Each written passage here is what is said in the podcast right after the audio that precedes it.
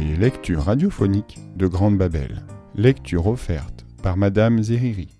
Camo, l'agence Babel de Daniel Pénac. Deuxième partie. Page 27 à 46. Cathy, please, your pardon. Cet après-midi-là, Camo ne reparut pas au collège. Tard dans la soirée, il me téléphona pour me supplier de passer chez lui. J'eus toutes les peines du monde à convaincre Pop, mon père, de me laisser sortir. Mon cahier de texte n'était pas à jour, et il venait d'y faire une descente de police. Ça le prenait parfois, surtout pour vérifier si je n'avais pas une rédaction à faire. Ce n'était pas mon fort, les rédactions. Pop, Camo a besoin de moi, vraiment. C'est finalement un regard de de ma mère qui le décida, et la promesse que je ne rentrerais pas tard.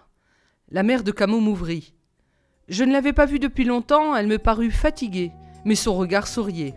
Ah, c'est toi Entre Camo est dans sa chambre. Je crois qu'il travaille son anglais. Elle dit ça tout naturellement, comme si Camo avait toujours travaillé son anglais. Il était bien dans sa chambre, mais il ne travaillait pas. Il tournait en rond, pâle, mâchoire serrée, l'œil sombre. Sans un mot, il me tendit une feuille couverte de son écriture. Pardon, Catherine, oh pardonnez-moi, pardon, je ne voulais pas vous blesser. Vous avez raison, j'ai lancé cette pierre comme un enfant en fermant les yeux. Je ne savais pas que vous étiez là. Je ne suis plus un enfant pourtant, j'ai 14 ans, bientôt 15, je n'ai pas d'excuses. Catherine, je veux que vous sachiez. Et il répétait ses regrets, expliquant que cette foutue lettre, il avait barré foutu pour le remplacer par stupide, que cette lettre stupide, c'était en quelque sorte à sa propre mère qu'il l'avait écrite. Une espèce de jeu entre eux et qu'il ne voulait blesser personne. Surtout pas vous, Catherine, pas vous, surtout. Et Cathy, je veux que vous le sachiez. Mon père aussi. Puis il racontait son père, quel ami il avait été, la jolie langue de l'argot, comme ils étaient heureux tous les trois quand il était vivant, mais sa maladie, la clinique.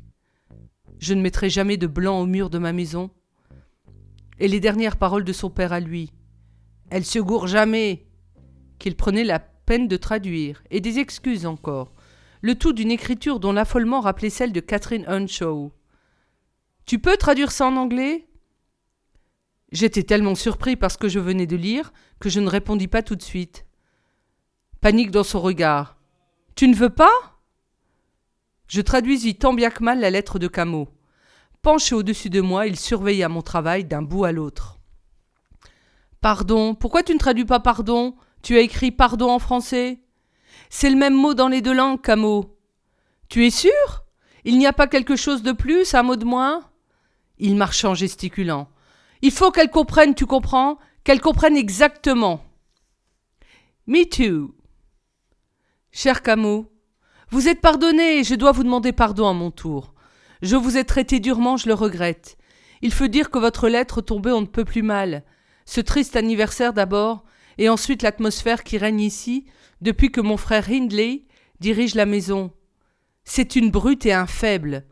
Oui, une brute faible, qui torture son entourage parce qu'il est mécontent de lui-même. Avez-vous cela en France? Pour ma part, je doute qu'il existe un autre Hindley sur la surface de l'Empire. Voici une excellente question à poser à notre bon vieux capitaine Cook, n'est-ce pas? Dites-moi, James Cook, capitaine, auriez-vous découvert un autre spécimen Hindley aux îles Sandwich? Non? Sur les rivages de la Terre-Neuve, peut-être? Ou en Nouvelle-Zélande? Comme vous le voyez, je suis de meilleure humeur aujourd'hui. Vous voici tout à fait pardonné. Maintenant, je dois vous faire un aveu. Moi non plus, je n'avais nullement l'intention d'apprendre une langue étrangère. À quoi bon, puisque je ne sors jamais d'ici? C'est ma belle-sœur Frances qui a communiqué mon nom à cette agence Babel. Pour me désennuyer, prétend-elle. Mais je ne m'ennuie pas. Je ne me suis jamais ennuyée. Pour occuper mon esprit, serait mieux dire. Oui, ils veulent occuper mon esprit, et faire ainsi que j'en vienne à oublier H, à le chasser de mes pensées de mon cœur, à fermer les yeux sur les mauvais traitements que lui inflige Hindley. Il l'a battu hier si fort que Joseph lui-même a dû l'arracher à sa fureur. Il l'aurait tué sinon chasser H de mon esprit, autant me demander de m'oublier moi-même. J'ai commencé par jurer que je n'écrirais à personne, puis votre lettre est venue. La première fureur passée, j'y ai senti une volonté forte, un caractère proche du mien, dans la colère comme dans le rire, et la possibilité de me confier à un ami qui ne me trahirait pas. Par prudence, je vous ai tout de même fait cette réponse qui vous a tant peiné. Je sais maintenant que j'ai un ami, un ami auquel je pourrais parler d'un autre ami.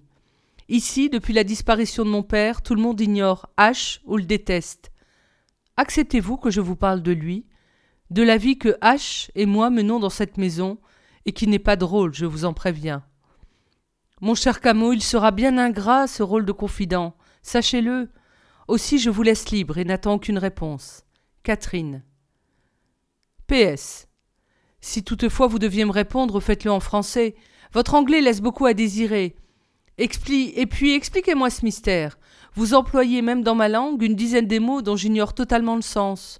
Vous parlez du métro, dans le métro qui nous ramenait de l'hôpital, et de conversations téléphoniques. Métro, téléphonique? Pouvez-vous m'expliquer ces mots-là? Camo écouta ma traduction en silence. Son visage se détendait à mesure que je lisais. À la semaine de bonne humeur avait en effet succédé une semaine infernale. Il avait attendu cette lettre dans un état d'impatience et d'angoisse tel que le pauvre Lantier osait à peine le croiser dans les couloirs. Mais qu'est-ce que je t'ai fait, Camo? Qu'est-ce que je t'ai fait? Il était tout à fait apaisé maintenant, radieux même, une sorte de bonheur grave. Il laissa passer un moment, puis me demanda Pourquoi est-ce que tu me vous vois Pardon? Oui, pourquoi est-ce que tu me dis vous dans ta traduction? Cathy peut aussi, peut aussi bien me tutoyer? You? Non? Il me regardait fixement, un regard bien à lui, à la fois là et ailleurs. Je mis un certain temps à lui répondre. Mais Camo, ce n'est pas ce qu'il y a d'important dans cette lettre. Ah bon? Tu trouves que ce n'est pas important, toi? Ah bon? Il eut un petit rire du nez, rangea la lettre dans son enveloppe sans me quitter des yeux. Alors si je me mettais à te vous voyez, ça ne te paraîtrait pas important Ironie dans la voix. Je savais qu'il était inutile de discuter et qu'il était difficile d'arrêter Camo quand il glissait sur cette pente. Il continua sur le même ton, avec le même regard. Euh, elle doit pas être bien fameuse, ta traduction. Il commença à me taper sur les nerfs, l'ami Camo. D'ailleurs, tu as vu ce qu'écrit Cathy, ton anglais n'est pas si terrible que ça.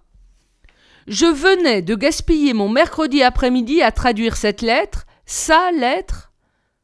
Aussi, bien posément, la main sur la poignée de la porte, nous étions dans sa chambre. Je répondis euh, Va te faire voir. Traduis-le toi-même, ton courrier. My God Et je ne traduisis plus jamais aucune lettre de Catherine Henshaw. Camo s'en chargea lui-même. Pour apprendre l'anglais, il l'apprit. Et vite Et bien Dès qu'il avait une heure de libre, il la passait avec mademoiselle Naoum. Mademoiselle, j'ai trouvé quelque chose à dire à quelqu'un en anglais. Elle ne lui posa pas de questions. Quand il voulut payer ses cours particuliers, elle eut un joli refus. Vos progrès me paieront, Little Camo Elle fut vite payée. La courbe des notes de Camo grimpa comme la température en été. Brusque était après un long hiver. Il n'était plus jamais disponible, toujours fourré dans un coin, avec un de ces énormes dictionnaires que lui offrait sa mère. Il lui en faisait sans cesse acheter de nouveaux. Rendons-lui cette justice, la mère de Camo eut la victoire modeste, inquiète même. Repose-toi un peu, mon chéri, je t'ai demandé d'apprendre l'anglais, je ne t'ai pas demandé de devenir anglais. Comme il ne répondait pas, elle me prenait à témoin. Dis-lui, toi, qu'il travaille trop. Emmène-le donc au cinéma. Puis elle retournait elle-même à ses dossiers. Car elle aussi travaillait de plus en plus tôt pour finir de plus en plus tard. Tout juste s'ils s'entrevoyaient dans une journée. Leurs deux chambres restaient allumées jusqu'à l'aube. Camo voyageant dans des encyclopédies de langue anglaise, sa mère traitant les dossiers toujours plus volumineux qu'elle rapportait du bureau.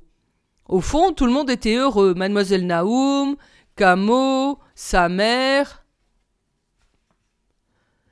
Il n'y avait que moi pour m'inquiéter. Faible mot, m'inquiéter. Cette histoire me rongeait le foie, tout bonnement. Dès la lecture de la deuxième lettre de Catherine Henshaw, une sorte de signal d'alarme avait retenti en moi. Il confirmait le malaise où m'avait laissé l'écriture indomptée de la première. Il ne s'éteignait jamais. Au contraire, les semaines passant, il s'amplifia. Et ce fut bientôt comme si toutes les sirènes de Londres hurlaient dans ma tête avant le bombardement. Qu'est-ce que c'est que cette fille qui ne sait pas ce qu'est le métro et qui ignore l'existence du téléphone? Voilà la première question que je m'étais posée. De nos jours, il fallait vraiment vivre retiré pour ne pas savoir ça. À propos, retiré où?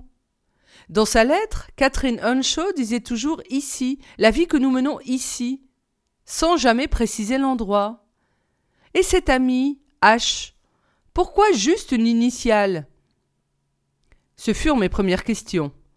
Inutile de les poser à Camo, dont la grande préoccupation était de savoir s'il était vouvoyé ou tutoyé. Incroyable. D'après ce que je comprenais de ses discours exaltés, H était un enfant trouvé qui vivait dans la famille de Cathy, une sorte de révolté permanent qui se foutait de tout, n'avait peur de rien et n'aimait qu'un être au monde, Cathy. Plus que H lui-même, c'était la puissance de cet amour qui enthousiasmait Camo. Il ferait tout pour elle. Parfois, quand nous marchions ensemble, Camo s'arrêtait pile en me saisissant le bras, euh, une poigne terrible. Tu sais ce mec, Hindley, le frangin de Cathy, celui qui martyrise H. Tu peux pas savoir quel salaud c'est. Bourré du matin au soir. La semaine dernière, il a balancé son propre fils dans la cage d'escalier. Heureusement, H était en dessous et a pu rattraper le bébé au vol. My God!